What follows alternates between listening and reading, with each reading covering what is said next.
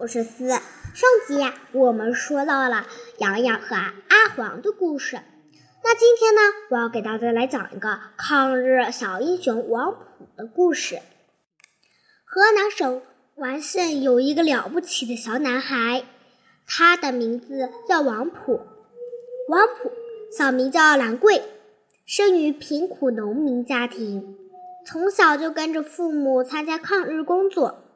他十一岁的时候就被大家推选为儿童团团长。他经常带领小伙伴们拿着红缨枪站岗、放哨、查路条，给八路军送信带路，开展拥军优属活动等等。每一件事他都是认认真真的完成，而且完成的比大人还要好。他不仅工作认真，学习也很刻苦。他对自己要求非常严格，每学一篇新课文都要做到会认、会写、会讲、会用。王普开始变懂事的时候，日本鬼子发动了七七卢沟桥事变，占领了淮北地区，征战灯火焰烧到了他的家乡。日本强盗在中国烧杀夺抢夺的凶残行为，让王普幼小的心灵燃起民族仇恨的怒火。他暗暗发誓，一定要帮八路军把鬼子赶出我们的家园。对了，为了对付鬼子的扫荡，民兵叔叔们大搞地雷战。凭着那股认真劲，王普跟着民兵叔叔们，不仅学会了布雷，还学会了造雷。一次，他用自己做成的地雷炸死了一个汉奸，还帮助民兵叔叔抓住了两个鬼子呢。一九四三年的春天，王鬼子们到王普的家乡野场村扫荡。八路军还没到，王普们跟着乡亲们躲在山谷里，可最后还是被狡猾的鬼子给发现了。王普和乡亲们被鬼子赶到一片空地，空地上有个百有百十来个鬼子和一个翻译官，报告长官都带到了。把他们抓过来的鬼子上前说：“那鬼子军官点点头，然后对他身边的翻译官说：‘你的。’”照这份名单找出人，打探八路军的消息，我给你大大的奖赏。翻译官点头，哈腰道：“小的一定不辜负太君的期望。”随后，村干部和一些抗日军属都被拉出来了，王普也在其中。翻译官看到是王普，便龇牙咧嘴地问：“你就是那个野场村的儿童团团长吧？”王普把头转到一边，理都不理他。“你一定知道八路军在哪里吧？这样吧，你说出来，我就放你回家。”那个翻译官不仅没有生气，而反而好声好气地跟王普说道：“我不知道。”就算知道，我也不会像你这个好汉汉奸一样做出卖八路军的事情。王普不改面面不改色的说道：“你这个小娃娃，别敬酒不吃罚酒。”在一旁的鬼子军官看着翻译官拿王普一点办法也没有，便抽出东洋指挥刀。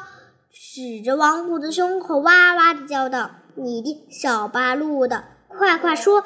要是不说，死啦死啦的！”面对鬼子的军刀，王普心里一点也不害怕。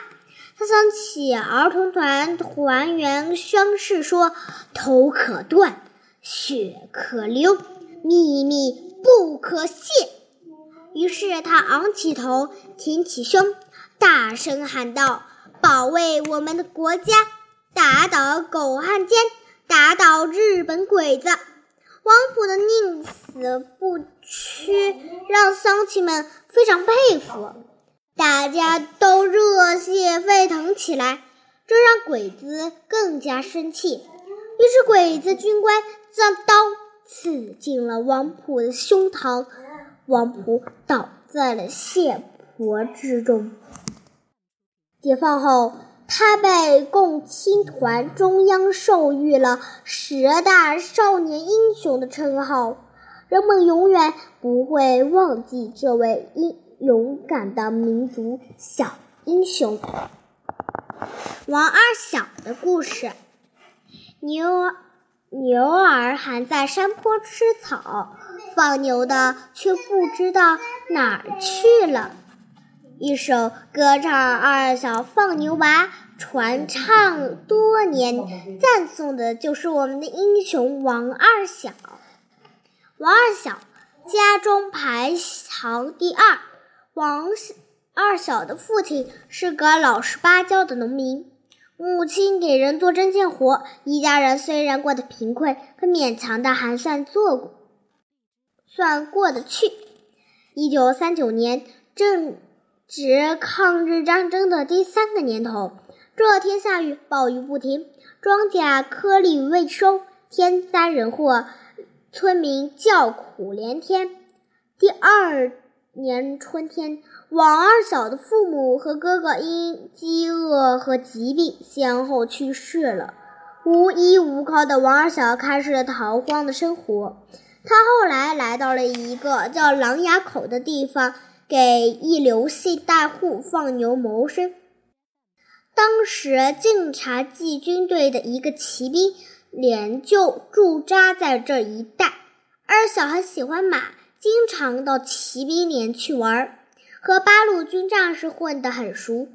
麒麟骑兵连的吴连长非常喜欢这个二小，常常给他讲打仗的故事。到了开饭的时间，就把他留下来吃饭。二小加入了王儿童团，一边放牛一边给八路军放哨。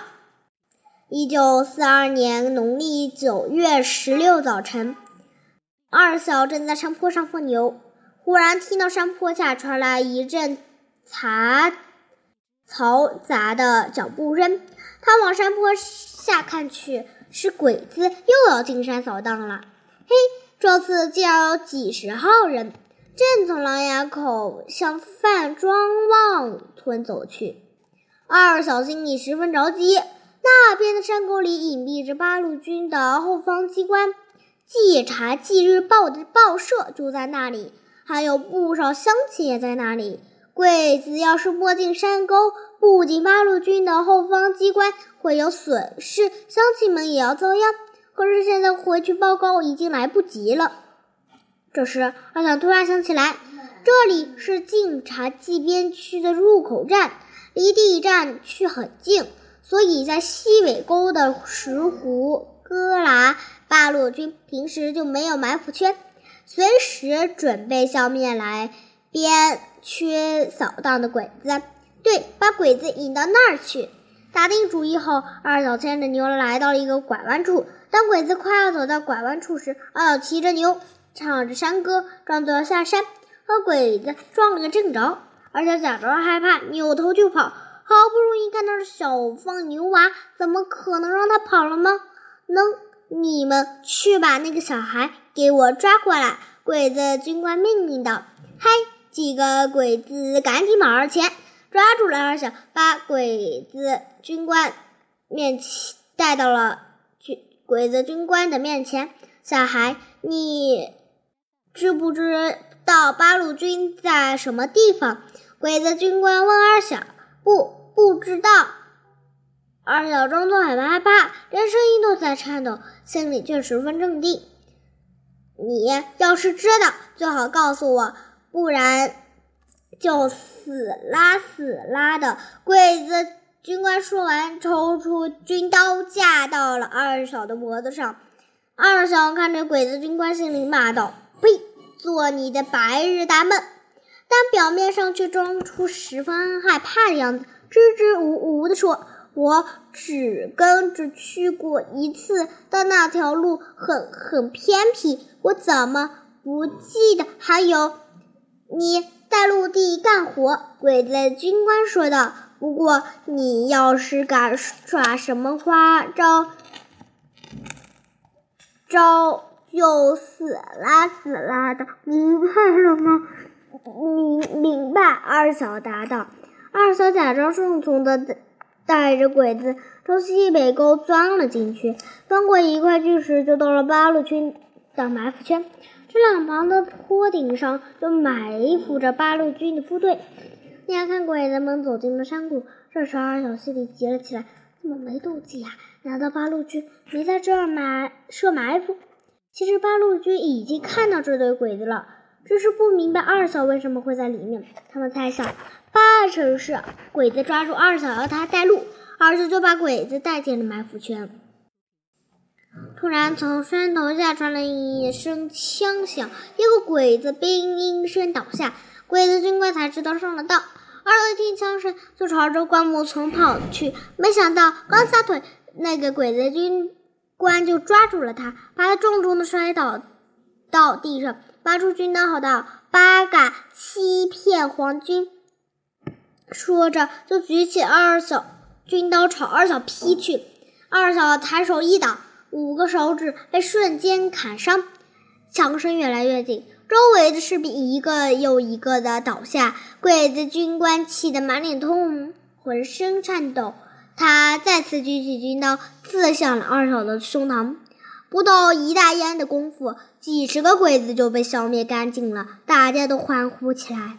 二小呢？是二小把鬼子带进来的。有人问。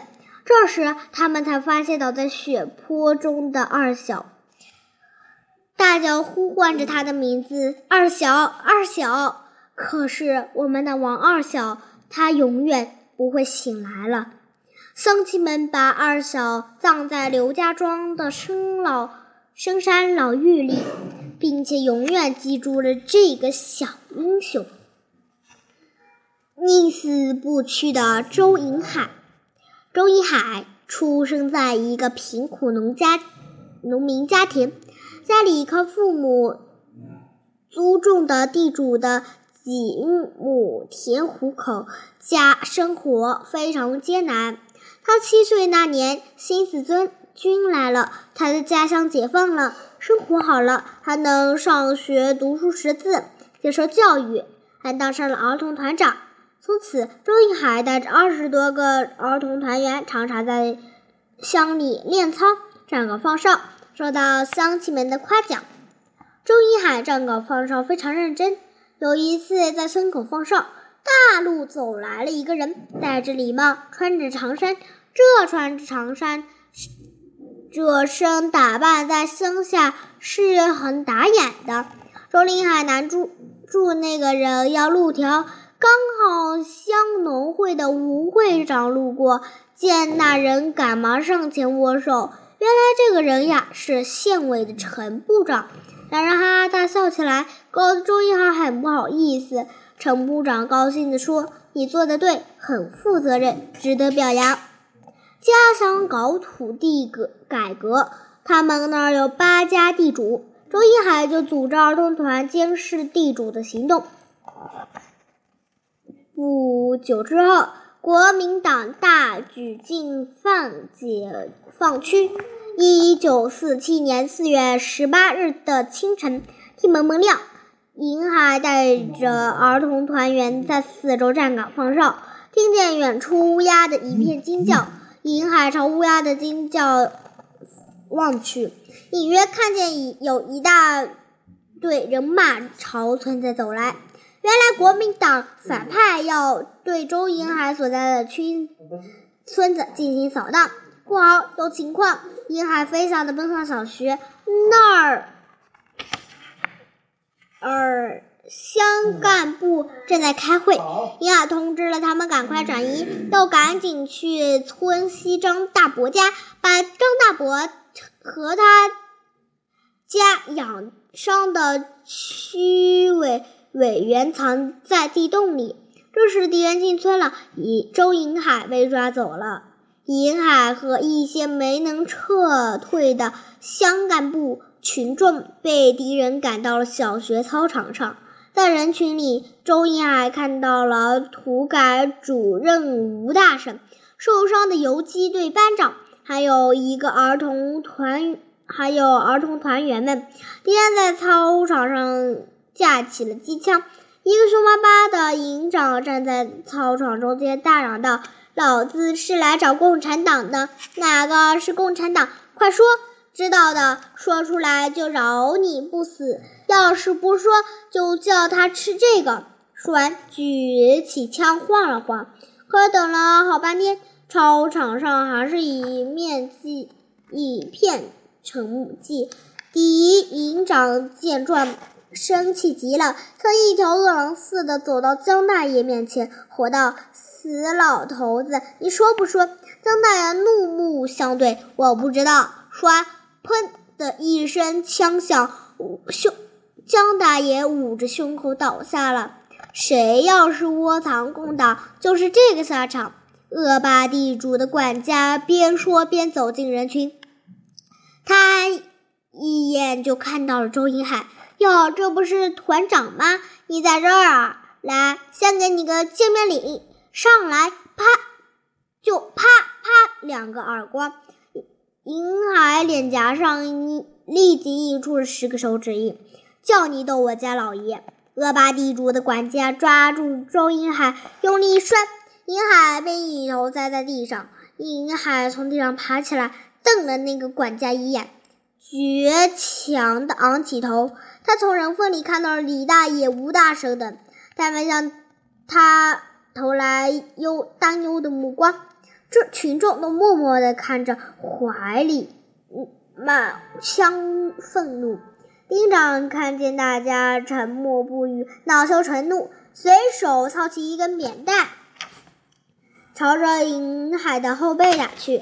银海再次重了倒在地上，可他咬。紧牙关，忍着剧痛，默不出声。伊尔顿在银海面前说：“如果你肯说出谁是共产党和乡干部，我不仅会放你走，而且还会给你很多很多钱。”周银海不屑地说道：“我不知道。”凶残的第一营长用脚踩着银海的头：“你说不说？不说就打死你！”银海斩钉截铁地说：“我就是不知道。”敌人拿来两根扁担，嗯，搬来一些砖，用砖块垫在银海的腰下，将扁担压在银海的胸部和腿部。银海面对着银营长，他要吐了一口唾沫。来人！第一长命令两个士兵压在踩在银。压住银海胸部和腿部的扁担上，银海哇的吐了一口鲜血，昏了过去。敌人端来一盆冷水，把银海叫醒。他吐了口气，咬住牙关，颤抖着嘴唇，一字一句地说道：“够强的，你就是打死我，我也不知道。”敌人又搬来老虎凳，把他挡在凳凳子上，在他的后脚后。压下一塞进一块砖块块砖头，他一次又一次疼得昏了过去。从上午直到深夜，敌人对他从不断用刑。银海多次昏迷，但始终没有屈服。敌人无可奈何，牵来一只大狼狗，对银海吼道：“哪个是共产党员？你到底说不说？”这只大狼狗龇牙咧嘴，已经扑到了他的前面。银海对着敌人狠狠地骂道：“狗东西，你们休想从我嘴里得到半点消息！就是消耗我的牙齿，我也不知道。”敌人气急败坏，坏吆喝狼狗，咬死它！凶残的狼狗扑上来，被咬得血肉模糊的周英海吃力地喊道：“共产党万岁！”又倒了下去。李营长绝望的嚎叫：“赶快给我毙了他！”随着一声枪响，周银海倒在了血泊之中。为了革命的胜利，年仅十四岁的周银海壮烈的牺牲了。马秀英的故事：一九二九年六月的某一天。有一个女孩子在江苏淮安的朱桥镇诞生了，她就是马秀英。马秀英从小就特别乖，经常会帮父母做家务、干农活。在她八岁的时候，爸爸就送她到村里的女先生那里去认字、学字。一天上学的时候，爸爸就对她说：“秀英啊，现在时代不同了。你虽然是女孩子，但是认真学习的话，将来也能像男孩子一样报效祖国。所以你到了先生那好好学习，知道了吗？”“我知道了。”从那时起，马秀英就记着爸爸的话，要好好学习，报效祖国。一九四五年十月，这时马就。马秀英已经十六岁了，她没有忘记爸爸的话，还加入了中国共产党，希望能够为国家做更多的事。一九四六年二月，她被大家推选为石塘区黄芦村妇女会会长，大家都非常认识她。一九四六年十二月的一天下午。马秀英正和几个妇女会成员在黄芦村为联防做队做军鞋，突然一位大娘急急忙忙地跑来说：“秀英，不好啦！食堂须子的还乡团分分子正在找你们呢，就要往这边来了。”大娘，先别急。马秀英十分镇定地说：“来了几个人，大概五六个。”好的，谢谢您来通知我们。马秀英说完，转头便向几个妇女会成员说道：“我们分头转移，大家随机应变，尽量避开他们。”好，马秀英把自己扮成了要回娘家的小媳妇儿，往东南走。当他走到洼须村北门的时候，就看到了黄兆云带领着几个还乡团。分子往这边走来，这时往回撤已经来不及了。马秀英只能低着头继续往前走，希望这些人不要认出自己。就在马秀英快要和他们擦过而过的时候，黄兆宇突然回过头来：“等等，去给我抓住那个女人！”马秀英心中暗叫：“不好！”撒腿就跑了起来，可是还被他们抓住了。这时黄兆宇走了过来，对着马秀英仔细的看了看，大笑道。我猜就是你，马秀英。你以为你扮成这样，我就认不出来了吗？说完，便让人把马秀英绑了起来，押到了周庄须子里。你说还是不说？王兆云的手下的鞭子一下又一下的朝马秀英身上打去。你别再白费力气了！我不知道什么党组织的秘密，你也休想知道。妇女会成员的名单。尽管马秀英身上伤痕累累，但还没有半点要向敌人屈服的意思。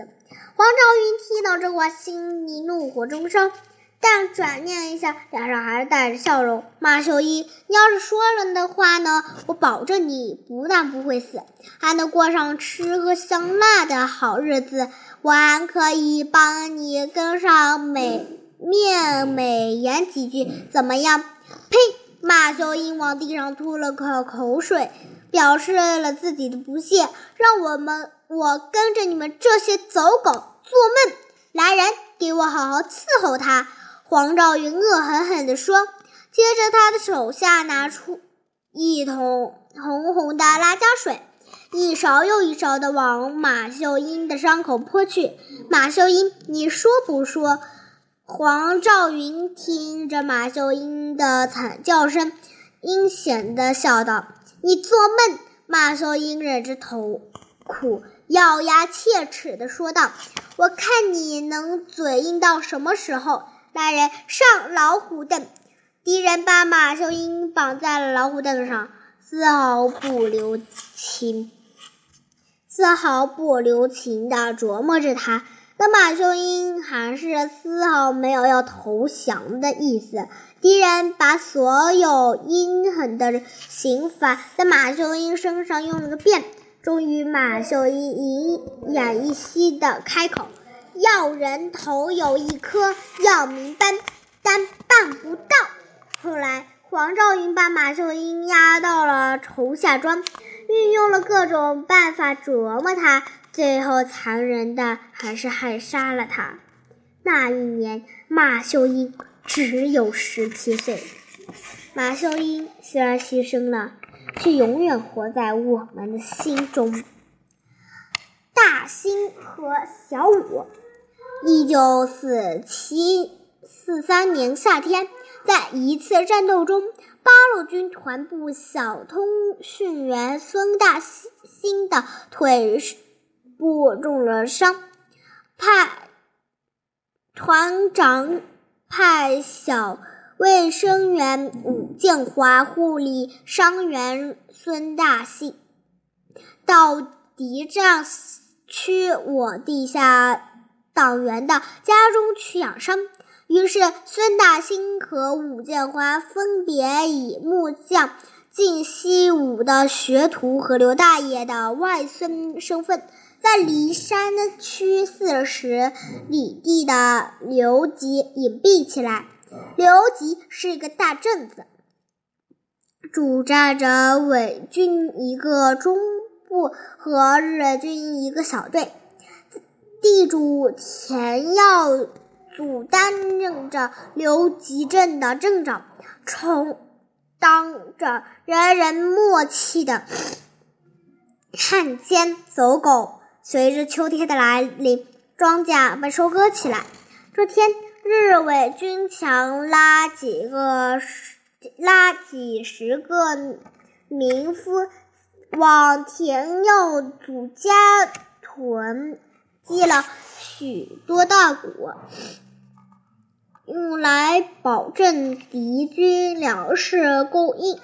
伤腿伤养的差不多的宋大兴得到这一情情况后。就和武建华商量，找准机会把田耀祖家的这些粮食全部烧掉。一天晚上，孙大兴和武建华在夜色下悄悄钻进了田耀祖家的内院，放火烧了敌人的粮屯。鬼子头目得粮食被烧，断定刘吉周围有共产党的活动，于是他们准备调兵前来报复。孙大兴和武建华的冒险行动打断了组织的安排，受到了地下党的批评。果然，幕后蓄谋着更大的扫荡计划。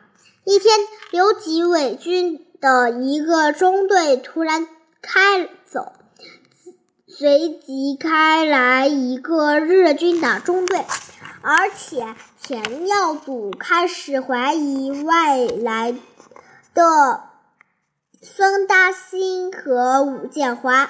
这天夜晚，老靳带着孙大兴和武建华潜入镇公所，摸清了敌人的真正意图。当时，田耀祖正在同日军头目合谋扫荡之事，然而他们被敌人发现了。孙大兴毅然决定自己留下来做掩护，让武建华带着情报奉向山里部队。好在老靳熟悉的地理情况，才引着孙大兴撤离镇公所。八路军独立三团得到武建华送来的情报。立即开赴刘吉，包围了鬼子的军队。鬼子负隅顽抗，用机枪猛烈扫射。武建华为抢救伤受伤的八路军战士，不幸中弹牺牲。敌人最后遭到全歼，武建华也长眠在了刘基这片块。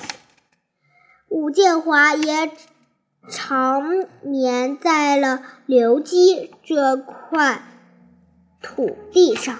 好啦，今天呢，我们的一本书就念完了，希望大家的喜欢，我们下期再见。